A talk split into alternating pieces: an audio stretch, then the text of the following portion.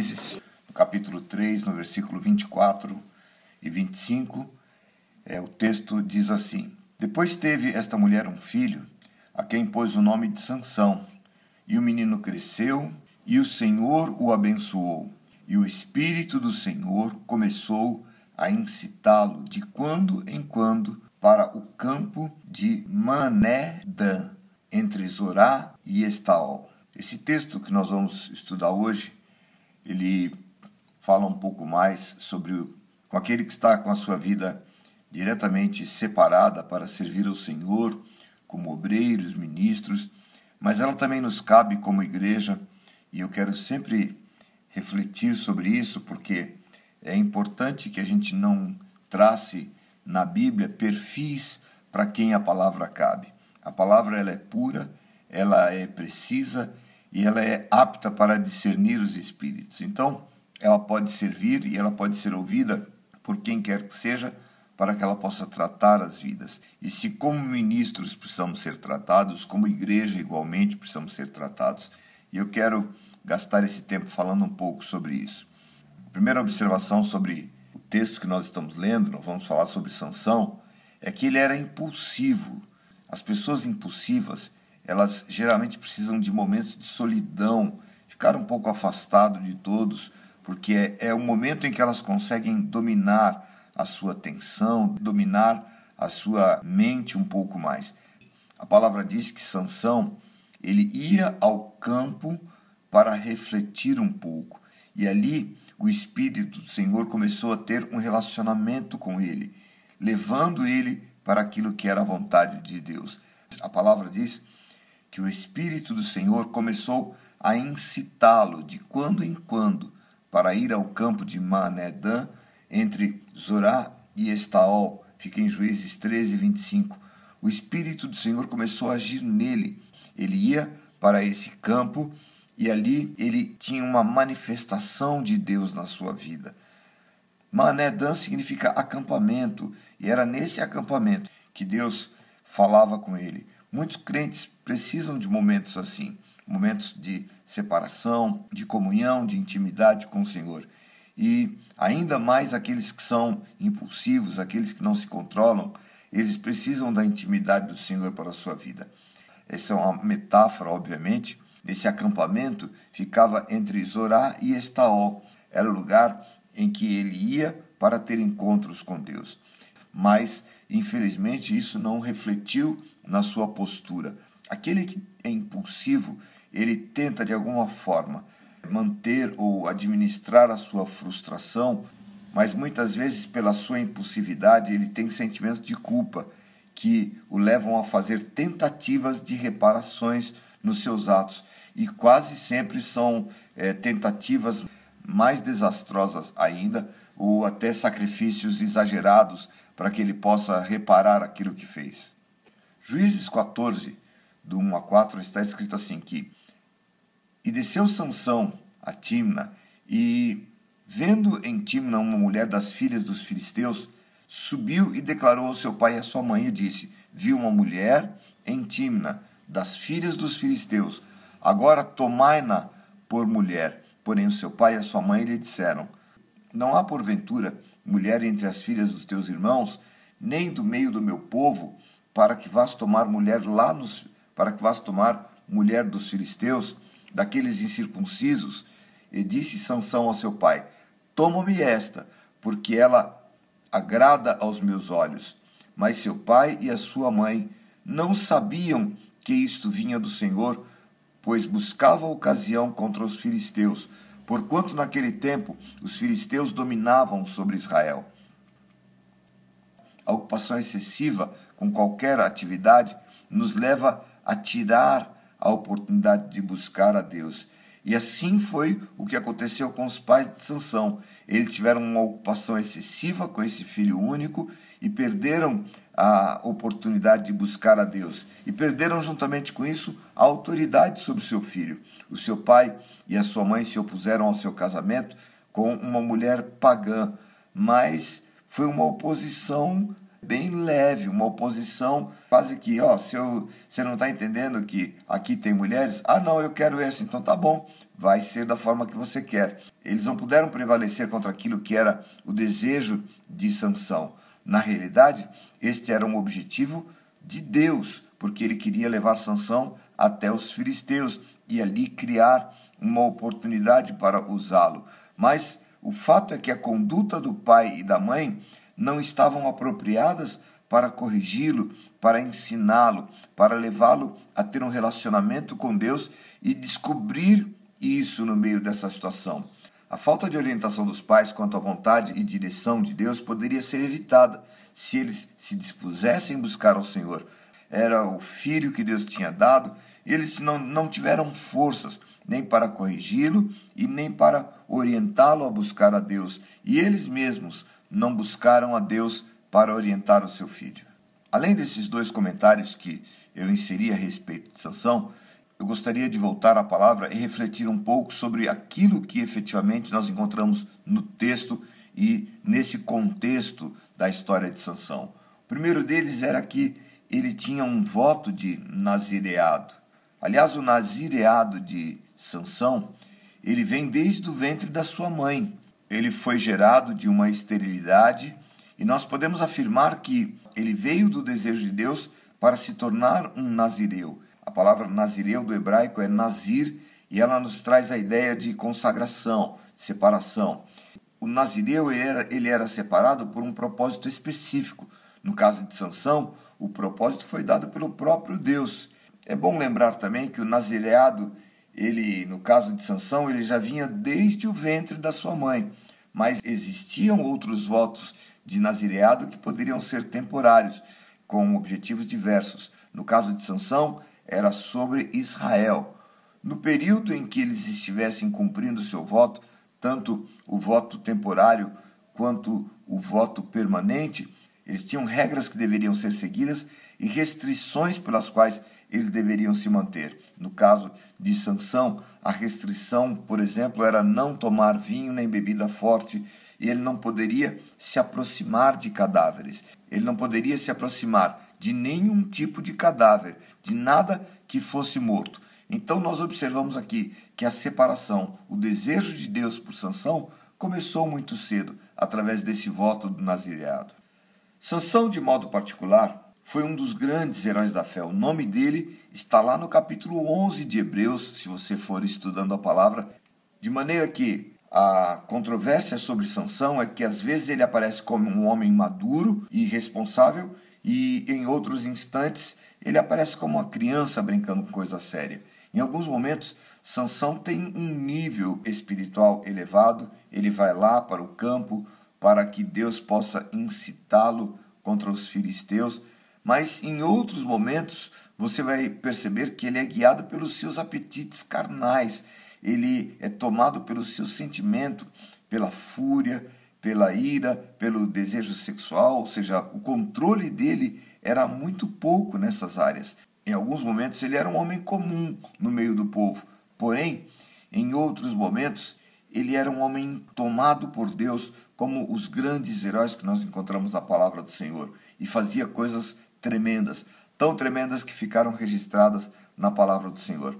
A sua obra final ela foi tão poderosa que nenhuma tragédia, nenhum fracasso, nenhum êxito que ele teve durante a sua história de vida o deixaram mais conhecido. Na sua biografia fica registrada a marca final daquilo que ele fez. E a palavra de Deus diz que ele matou mais no dia da sua morte do que nas suas guerras. Até morrendo, Sansão venceu. E isso deve ser um exemplo para nós. Manter-se vencedor, manter-se coerente, mas não perder a sensibilidade com as coisas de Deus. Por ele ser um herói, ele tinha as suas responsabilidades e Sansão era um nazireu. Por ser nazireu, ele tinha que se manter dentro desse perfil e não se contaminar. Geralmente nós falamos que pastores, obreiros, eles têm essa condição de se manter separado, de preservar a sua vida, mas eu iria um pouco mais longe, dizendo que tudo isso não cabe só para pastores e líderes. Esse comportamento deve ser para o povo cristão. Nós devemos ter uma vida separada, exclusiva para o Senhor, dedicados para uma missão que é pregar e viver o Evangelho. Nós não podemos lidar com aquilo que nós temos de precioso na nossa vida, a nossa separação, de maneira qualquer ou maneira inconsequente. Deus fez isso como um valor espiritual para a nossa vida, sermos separados. Lá no livro de Números, no capítulo 6, no versículo 5, está escrito assim: que todos os dias do voto do seu nazireado sobre a sua cabeça não se passará navalha, até que se cumpram todos os dias que se separou ao Senhor. Santo será, deixando crescer livremente o cabelo da sua cabeça. O nazireu, ele não tinha domínio sobre a sua vida. E assim somos nós cristãos, assim somos nós ministros, nós não temos domínio sobre aquilo que somos ou temos. Nós somos separados para lidar com as coisas de Deus diariamente, as tentações, os sucessos, os fracassos, tudo que cerca a nossa vida tem que ser lembrado que é nossa responsabilidade ter domínio sobre essas coisas. E lembrando também que a tentação, ela não vem de uma vez só e destrói o homem. É um processo gradual, vai paulatinamente acontecendo até que o homem caia naquela condição. É um cerco periódico que Satanás vem trazendo para criar e entender as vulnerabilidades, e aí vai enfraquecendo o coração do homem, e aí quando ele percebe que a fraqueza já está completamente acessada, então vem e lança a sua tentação maior. O livro de Tiago nos diz que cada um é tentado e atraído pelo seu próprio desejo. Quando a tentação está nos seus níveis é, de descontrole, Satanás vem e seduz o homem. E uma vez seduzido, ele cai e quando cai, então gera a morte. A gente só pode ser tentado por aquilo que nos chama a atenção e nós devemos prestar atenção nisso. Crentes, obreiros, pessoas em geral devem ter essa preservação, atenção com aquilo que está roubando a tua vida, com aquilo que rouba a tua atenção e que tira da presença do Senhor. A unção, a separação, ela não nos isenta de sermos tentados, mas ela nos livra da queda, porque nós podemos em oração buscar ao Senhor e ela vai fazer com que a gente possa estar ligado em oração diante de Deus. No caso de Sansão, a separação que estava sobre ele não foi suficiente porque ele não teve domínio próprio, ele não controlou os seus impulsos. E embora ele tivesse uma consagração, ele não teve o domínio próprio para resistir a estas tentações. Outro detalhe a respeito de Sansão é que ele não sabia guardar segredos espirituais. Ele não sabia guardar o seu coração. Ele não sabia guardar aquilo que era precioso. A palavra de Deus nos diz: "Escondi a tua palavra no meu coração para não pecar contra ti". Olha o que o salmista nos mostra: é escondendo essa palavra dentro do coração com o objetivo de não pecar. Sansão podia cortar o seu cabelo, porque o cabelo simbolizava o ato do seu voto e também a sua força, era a sua preservação, a sua dedicação diante do Senhor. Porém, ele só poderia cortar esse cabelo no final do nazireado, no final do voto.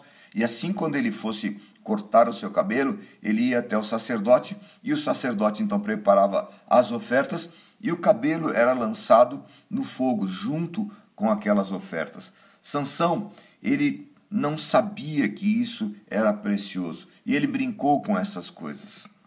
Sansão não soube preservar-se para manter a sua integridade no seu voto. Ele não soube separar-se para ser santo. A restrição do seu nazireado dizia que ele não poderia ir às cerimônias fúnebres, ele não, ele não poderia se aproximar de cadáveres, ele não poderia se aproximar de carne morta, nem de animais e nem de humanos. A lei dizia, lá em Números, no capítulo 6, nós encontramos isso, que nem se fosse o seu pai ou sua mãe ou seu irmão, ninguém, a ninguém estava liberado a aproximação. Se alguém morresse subitamente, perto de um nazireu, ele teria que voltar ao sacerdote e ali raspar a sua cabeça e recomeçar os seus votos. E o cabelo então era queimado no fogo como símbolo da entrega daquele nazireado, e o voto era interrompido para recomeçar novamente. Sansão tinha esta responsabilidade ele não soube preservar estas coisas. Ele foi, em algum instante, pastor de si mesmo. Ele foi aquele que não aceitou conselhos e ele não teve a condição de ser aconselhado, de ser orientado, de receber instruções. A palavra diz que ele foi até aquela mulher que era filisteia e ele então foi e se apaixonou por ela. E segundo a lei, em Deuteronômio 7, nós encontramos isso, é, os filhos de Israel deveriam casar-se com as filhas de Israel. Eles não poderiam misturar-se com mulheres estranhas ou estrangeiras, ou mulheres de outras nações, como você queira nomear. O pai de Sansão fez essa observação. Ele deu a ele essa instrução, mas não tinha força para orientá-lo, porque Sansão, ele era pastor de si mesmo. Ele viu e desejou. Ele olhou e quis. Eu a vi e eu a quero é importante tomar cuidado com aquilo que nós estamos vendo e estamos desejando, porque corremos o risco de tanto insistirmos, Deus nos dá e isso ser a nossa queda. Sansão viu, desejou, ele viu e determinou o que ele queria, porque ela agradava aos seus olhos. Os olhos de Sansão desejaram aquela atração, e nós temos que ter esse cuidado por aquilo que estamos olhando, nós temos responsabilidades diante do Senhor. Temos sim o privilégio de servirmos ao Senhor e Ele pode, por causa da sua aliança, nos dar aquilo que nós estamos pedindo. Por causa da nossa aliança, por causa do seu amor, Ele pode permitir que nós tenhamos aquilo que nós estamos olhando e desejando. Mas será que essa é a vontade de Deus? Cabe uma pergunta, cabe uma análise, uma oração um pouquinho mais cuidadosa para que Deus possa te orientar. Um ponto mais a respeito de Sansão é que ele guardou para si segredos que não deveria guardar. Quando Sansão vai com seu pai e a sua mãe para a festa do casamento, lá em Juízes, no capítulo 14, do 5 em diante, ele vai para o que nós podemos chamar de o principal ponto da sua queda, porque ele foi nesse caminho e a mulher que tinha agradado aos seus olhos agora iria se tornar a sua esposa. Mas havia um laço nesse caminho e ele não soube vigiar, ele não soube se cuidar. Ele se apartou do caminho, diz a Bíblia, e ao ver o corpo do leão que ele havia matado alguns dias atrás, lá tinha um enxame de abelhas com mel a palavra diz que ele não receou, ele foi até aquela ossada e ele então tomou ali daquela ossada o mel e saiu comendo. Além de sair comendo, ele vai e oferece para o seu pai e a sua mãe. Porém, ele não falou para eles de onde ele tinha tirado aquele mel. Certamente, se ele tivesse falado, ele teria sido orientado, ele teria sido corrigido pelos seus pais. Mas, além de não falar, ele guardou o silêncio e ele começou ali, a partir daquele momento, a comprometer o seu nazireado. Obviamente, como a lei dizia, o nazireado estava cancelado, estava rompido. E, embora Deus não tivesse se afastado dele nem naquele momento e nem em outros momentos para frente, a palavra diz que ele contaminou, porque aquilo era um principal ponto da sua consagração. Aqui se rompe o seu nazireado.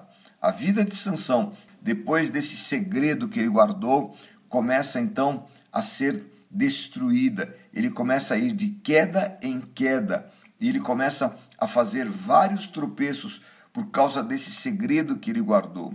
Satanás faz assim, ataques aleatórios, e ele vai analisando as pessoas e vai cercando e vai trazendo aos poucos os seus laços até que em algum instante você não percebe, mas ali está a sua queda, ali está o ponto da destruição, ali está o ponto que vai levá-lo à vergonha e ao ponto em que você não percebe que está vulnerável o suficiente e não terá forças para voltar atrás.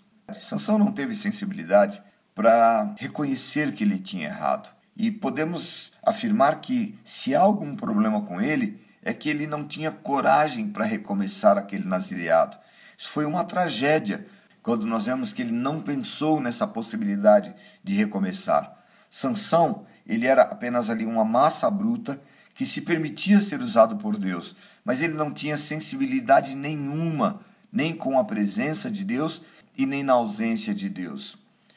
Depois do casamento com a mulher que ele olhou e desejou, então a palavra diz que ele lança um enigma e depois do mel começam então as sucessivas quedas de Sansão, porque ele lança o enigma, os seus cunhados descobrem o enigma por causa da mulher que descobriu o segredo e contou aos seus irmãos, e ele é obrigado então a pagar a dívida do enigma, e aí começa. Ele mata os homens para pagar aquela dívida das 30 vestes, ele perde o seu casamento, a mulher dele foi dada para o padrinho desse casamento, ele tornou-se um homem mal sucedido a partir daí no amor e nos relacionamentos futuros. Ele põe fogo na seara dos filisteus porque ele era sem controle, porque ele estava sem controle. É, os filisteus matam a sua mulher e o sogro. Ele volta e aumenta a mortandade entre os filisteus, porque estando sem controle, ele vai lá e ele causa uma grande destruição, pegando uma queixada de jumento e lutando contra esses homens. Depois eles se envolvem com uma prostituta que não era Dalila. Dalila era uma mulher comum entre o povo dos filisteus. E depois ele vai, arranca as portas da cidade de Gaza, simplesmente porque ele se viu pressionado, porque ele se viu no risco, ele sai e age intempestivamente mais uma vez. E aí, por fim, ele se apaixona por Dalila, que é o início da sua queda final. Em todos esses instantes, Deus não se afastou dele. Apesar da sucessão de erros de Sansão, Deus ainda estava com ele. Isso nos mostra que Deus não nos abandona quando existem erros, quando existem quedas. O que Deus espera é que de alguma forma nós possamos manifestar frutos de arrependimento. Deus espera o retrocesso dessa situação para que nós possamos buscá-lo novamente reconhecer que houve uma queda. Deus não abandonou Sansão porque Deus tinha um plano, Deus tinha um propósito através da vida dele. Isso não significa que Deus estava contente com o erro, com o pecado de Sansão. Deus estava apenas dando a ele o tempo certo para que ele pudesse corrigir, para que ele pudesse reconhecer as suas fraquezas. Mas um pouco mais para o fim da história de Sansão, nós podemos observar que Sansão esgotou todas as suas possibilidades quando ele chega até Dalila. Dalila era uma mulher fenícia que foi usada com suborno dos filisteus para entregar Sansão. E ele foi movido por um amor, ele foi tomado por um sentimento enganoso de amor por Dalila, porque a Bíblia fala que Sansão amou Dalila e ele casou-se com ela.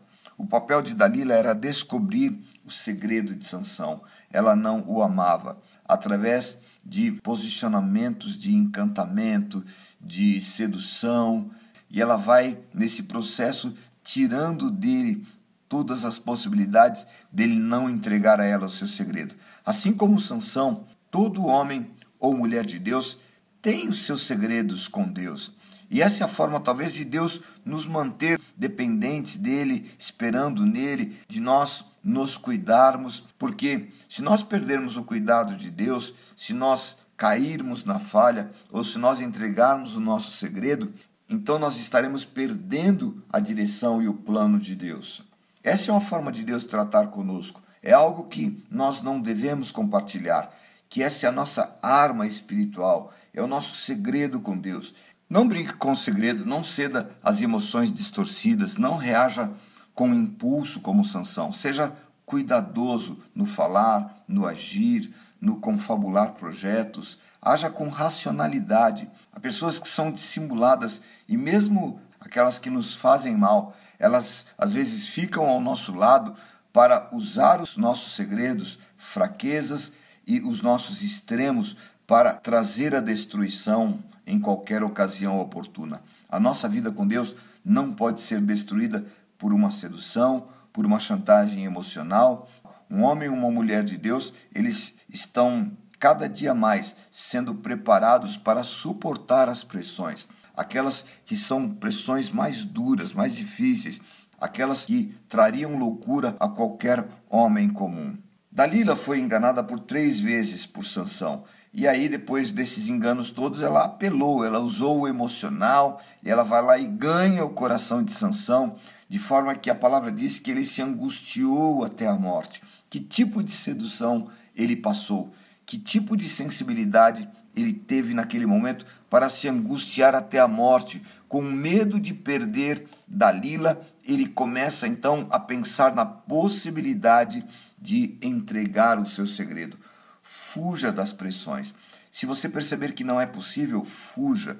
Se você perceber que não vai dar conta, saia da linha de frente, onde o inimigo vai seduzir, vai roubar a tua vida. Quando você perceber que você está sendo minado na sua resistência, se esconda, guarde o seu coração. A palavra diz que Davi se escondeu.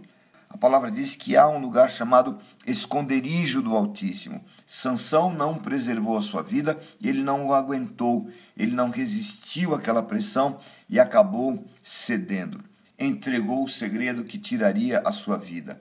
Tudo começou lá no mel, começou no sair do caminho, e aqui estava então o ponto em que o levaria para a sua destruição final. Ele foi entregue na mão dos inimigos, ele teve os seus olhos furados e ele ficou preso pelos filisteus. Quando Sansão foi preso pelos filisteus e o seu segredo foi revelado, algo interessante que nós encontramos na palavra do Senhor e que vale a observação, vale a nossa atenção, porque é algo precioso, porque nos mostra que o nosso Deus, ele não pode ser pego de surpresa, ele não é enganado, ele não fica confundido. A palavra diz que quando os filisteus o prenderam, então eles rasparam a cabeça de Sansão. Ora, eles fizeram exatamente aquilo que Sansão deveria ter feito junto ao sacerdote. Se ele rompeu o seu nazireado, qual era a instrução da lei? Ele deveria ir ao sacerdote e raspar a sua cabeça, e o seu cabelo deveria ser queimado. Se os filisteus soubessem o que isso significava, eu creio que jamais eles teriam raspado a sua cabeça. Deus permitiu o inimigo conhecer o seu segredo, mas não o total do segredo. Ele conheceu o segredo pela metade. O diabo nunca vai conhecer a profundidade de Deus. Satanás não tem esse poder. Quando ele achou que tinha pego Sansão, na realidade ele estava contribuindo para que o mandamento que Sansão tinha que ter feito fosse feito mesmo no cativeiro. Sansão então recebe ali uma chance para consertar o que ele deveria ter consertado. Ele recebe ali uma oportunidade com o seu cabelo raspado, com seu nazireado resetado, ele então começa uma nova oportunidade diante de Deus. Deus estava restaurando ali o seu nazireado. Deus estava restaurando a sua oportunidade. Deus é Deus de estratégias sobrenaturais. Deus permitiu que os olhos de Sansão fossem vazados, porque foi exatamente o caminho por onde ele começou a sua queda. Ele olhou e determinou o que ele queria. Eu vi, eu quero. E aí então o Senhor permitiu que os seus olhos fossem vazados, porque aquele tinha sido o motivo da sua queda, a forma pela qual ele se permitiu ser seduzido, ser conduzido ao erro, por ver o leão, ver o mel, ver Dalila, e os seus olhos então conduziram aquela queda. Deus permitiu os seus olhos serem vazados, mas Deus restituiu a ele o seu nazireado. Deus deu a ele uma nova chance. O texto nos mostra lá no versículo 22 que os filisteus não perceberam que o cabelo de Sansão estava nascendo novamente. O cabelo começou a crescer assim que a cabeça foi raspada. Deus não esperou o cabelo de Sansão crescer novamente ao ponto que estava. Assim que foi raspado o cabelo, então recomeça o seu nazireado. Deus o restituiu, Deus o restaurou. Deus tinha permitido que ele passasse então por aquilo que ele deveria ter feito lá com o sacerdote. Sansão pôde observar que a sua força estava de volta, o seu nazireado estava sendo restituído. E a Bíblia diz que mais foram os mortos que ele matou no dia da sua morte do que aqueles que ele matou durante a sua vida. O segundo estágio do nazireado foi mais poderoso e cumpriu o propósito de Deus. A restauração foi poderosa, embora ele tenha morrido junto com esse propósito. Deus restaurou a sua força, Deus cumpriu aquilo que ele queria. A restauração pode ser poderosa, ela pode ser revigorante, ela pode transformar a tua história e te levar a viver aquilo que Deus quer cumprir através da tua vida. Não perca a tua caminhada, não se deixe ficar cego, não permita que o inimigo cegue os teus olhos e você não consiga retroceder, você não consiga reconhecer que Deus está trabalhando na tua vida. A restauração foi imediata. A restauração foi poderosa. Ele precisava apenas se apresentar ao sacerdote. Hoje nós podemos ir ao sacerdote, Jesus Cristo, aquele que intercede por nós, aquele que perdoa pecados, aquele que restaura a nossa vida, a nossa caminhada, o nosso chamado e nos leva para o céu. Vá hoje ao sacerdote e o Senhor vai restaurar a tua vida. E ao invés de morrer, você vai ser restaurado. Ao invés de perder, você vai ganhar e ganhar a salvação em Cristo Jesus. Deus te abençoe e até a nossa próxima palavra.